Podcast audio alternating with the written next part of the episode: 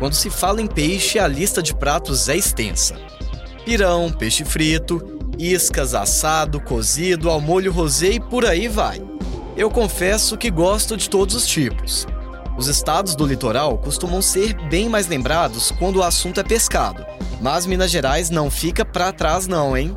Ocupamos o quarto lugar no ranking nacional de cultivo. Pelos números, dá para perceber que temos tradição na cozinha e no mercado. E é sobre isso que vamos falar no podcast MGR Economia de hoje. Eu sou o Pablo Nascimento e esta é mais uma produção da Record TV Minas. Para me ajudar a mergulhar neste mercado, hoje eu recebo aqui uma pessoa que eu acho que pode ser chamada de, no mínimo, rei da tilápia. É isso mesmo? Olímpio, seja muito bem-vindo. Ah, muito obrigado, eu que agradeço pela oportunidade de estar aqui é, na Record, né? Programa com alto índice de, de audiência, né? Muito Legal. obrigado. Eu que agradeço a participação, Olímpio. E eu me referi a você como o rei das tilápias, porque você produz tilápia na cidade de Morada Nova de Minas, na região central de Minas Gerais. E é um, em uma escala até muito considerável, não é isso? É, hoje a gente está produzindo e comercializando algo em torno de mil a mil e cem toneladas de tilápia mês. É, foram longos 13 anos aí é, com muita luta, muita persistência. Começamos uma produção muito pequena, era um desafio, era uma coisa nova para a gente, né? É, começamos aí com 800 quilos de tilápia mês, era bem informal, bem artesanal mesmo. É, eu, juntamente com meu sócio, na época eu tinha um sócio, comecei com ele. A gente tratava, a gente mesmo que tratava do peixe com uma canoazinha ali no, no meio do rio e bem, bem tranquilo, mas parecia que era uma terapia e não um negócio, sabe? Ao, ao, o tempo foi passando, a gente foi aumentando essa produção. Meu sócio não quis é, levar adiante esse objetivo que eu tinha, que era de chegar a 100 toneladas. Então você começou com 800 quilos por mês e tinha um objetivo de chegar, chegar a 100. Até 100. Isso. Multiplicar, ou seja, 100 vezes ali sua Isso. produção. E você vinha de um mercado totalmente diferente, né? Passou pelo mercado da construção civil, de, da, um pouco da política também, já foi Sim. trabalhou em gabinete parlamentar. E como que foi essa mudança de chave para construir esse caminho? Eu acho que todo mineiro ele tem a sua raiz presa no interior, né? de alguma forma a gente sempre acaba indo para o interior, é um, alguma coisa nos atrai. E como a minha família também é de, do interior, é de Morada Nova de Minas, uma cidade que muito pequenininha, mas um povo muito acolhedor. E, e acabei voltando para Morada com esse, esse intuito de, de, de, de produzir, produzir peixe. É, uma coisa que foi alastrando aí. Uhum. Entendeu? E como é que foi o processo de tentar alavancar o seu negócio? Sair de 800, 800 toneladas por mês para 100 não, é o contrário. Né? Como é que é? De 800, 800 quilos, quilos, né? Para 100 toneladas é muita coisa. Sim. É... Era uma coisa surreal. Eu tinha esse objetivo, não sabia como. Mas fomos trabalhando, fomos correndo atrás. É conhecendo um pouco da atividade a cada dia que se, que se passava. Eram muitos desafios, a gente não conhecia é, os, os, os, pontos negativos que a gente ia ter pela frente, né? Questão de bactérias, de vírus, de, de, de, saber até onde que a condição climática ia interferir na nossa produção. Então isso foi, mas a gente foi é, aprendendo, aprendendo. E, e tinha gente que até duvidou, né? Nossa senhora, ninguém é. O, o, o, povo de Morada Nova, é, assim, é as pessoas mais próximas, ninguém acreditava na tilápia, né? No, no na, na, na, piscicultura. E Morada era, foi uma época prejud, muito prejudicada pela barragem de Três Marias, que foi a cidade foi inundada, né? E hoje a gente consegue tirar, resgatar todo esse tempo perdido, os prejuízos que a represa deu para morada nova, hoje ela traz é, não só questões financeiras, o lado positivo da, da piscicultura, mas ela traz esperança, traz emprego, traz renda, né? traz sustentabilidade para a cidade, para o município.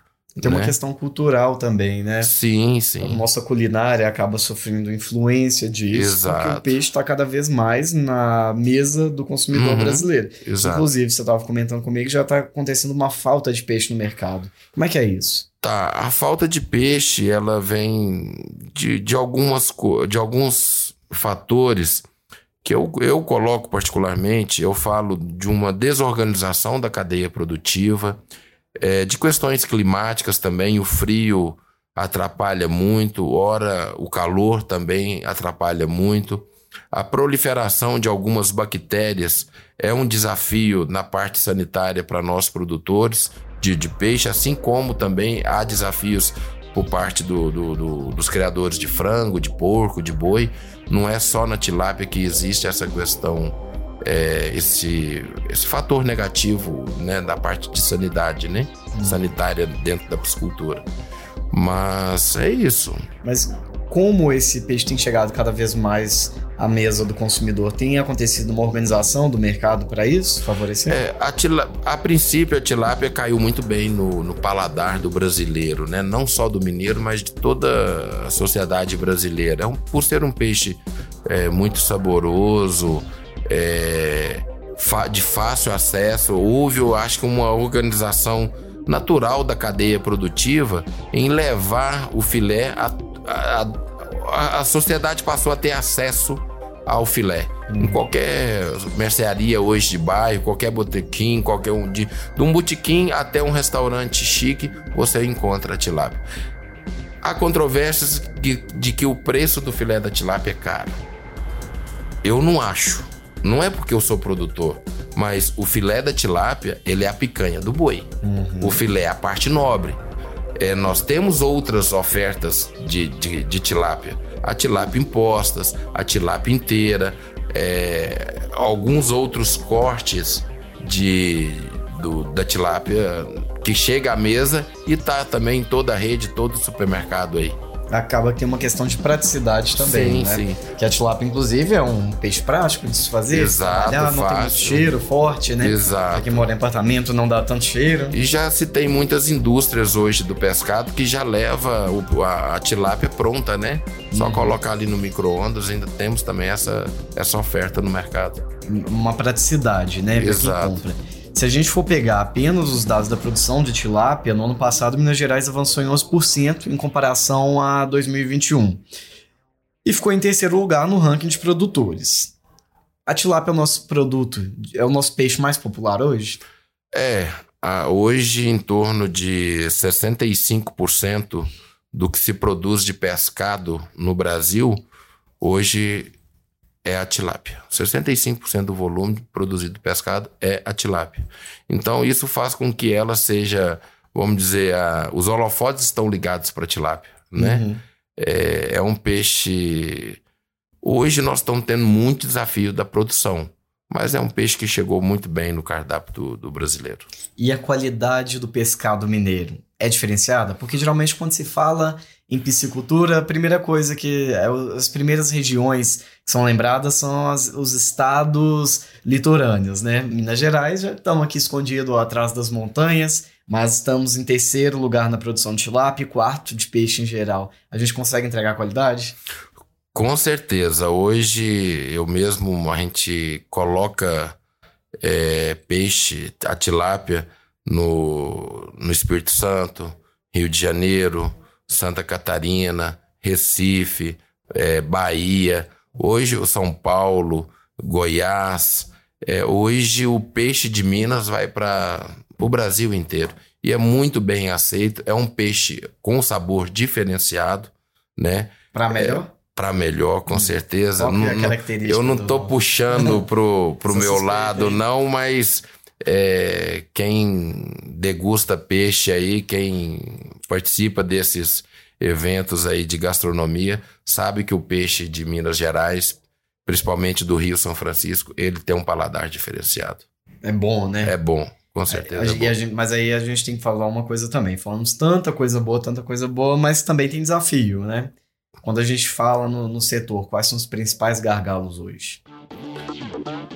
É, por parte de, de, de, do governo, eu, eu acho que falta bom senso, falta querer ajudar o setor. Pra você ter uma ideia, Minas já é o terceiro, como nós estamos falando aí em produção, e nós temos alguns déficits é, tão primários que é a questão de, de, de carga elétrica.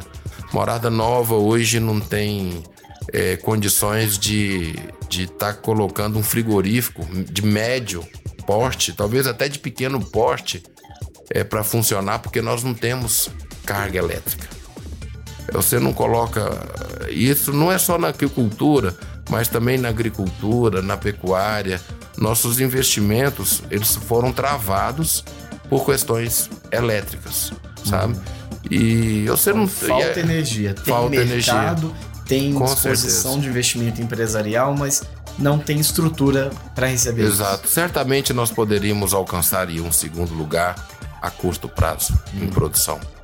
Mas falta essas questões é, de incentivos, tanto por parte do governo de estado quanto do governo municipal, é, por questões também de, de barreiras sanitárias, né, que isso facilitaria também a propagação de alguma bactéria, porque é uma, uma questão de saúde pública também, né? Hum. Quando a gente fala do setor de que produz alimento, a gente precisa de ter.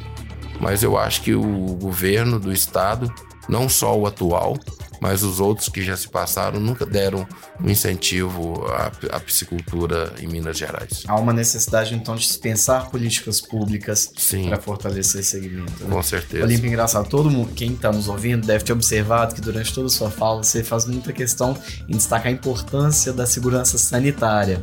E lá na sua produção você segue regras é, muito pesadas, inclusive tem vacinado seus peixes, né? Tem. Como é que é isso? De uns sete anos para cá, oito anos, não sei com exatidão, nós passamos a vacinar peixes é, um por um.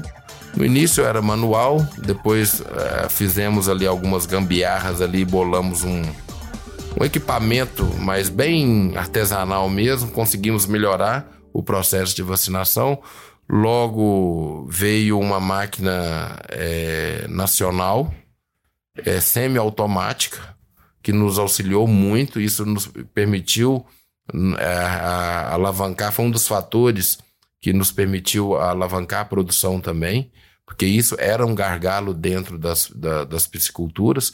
E hoje a gente conta com uma máquina 100% automática, uma máquina importada, é, ela é da, da Noruega, você entendeu?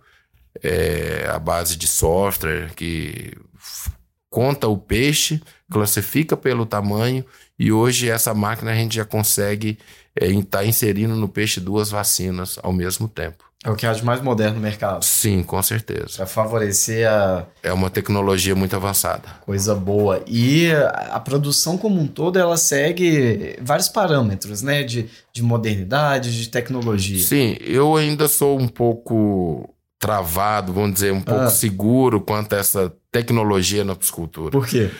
Eu acho que você tem aquele ditado que o olho do dono que engorda o boi, né? Uhum. E uh, no peixe não é diferente. Então ainda a gente, eu acho que a gente ainda tem que, muito que aprender com o peixe uhum. para depois avançar em algumas tecnologias.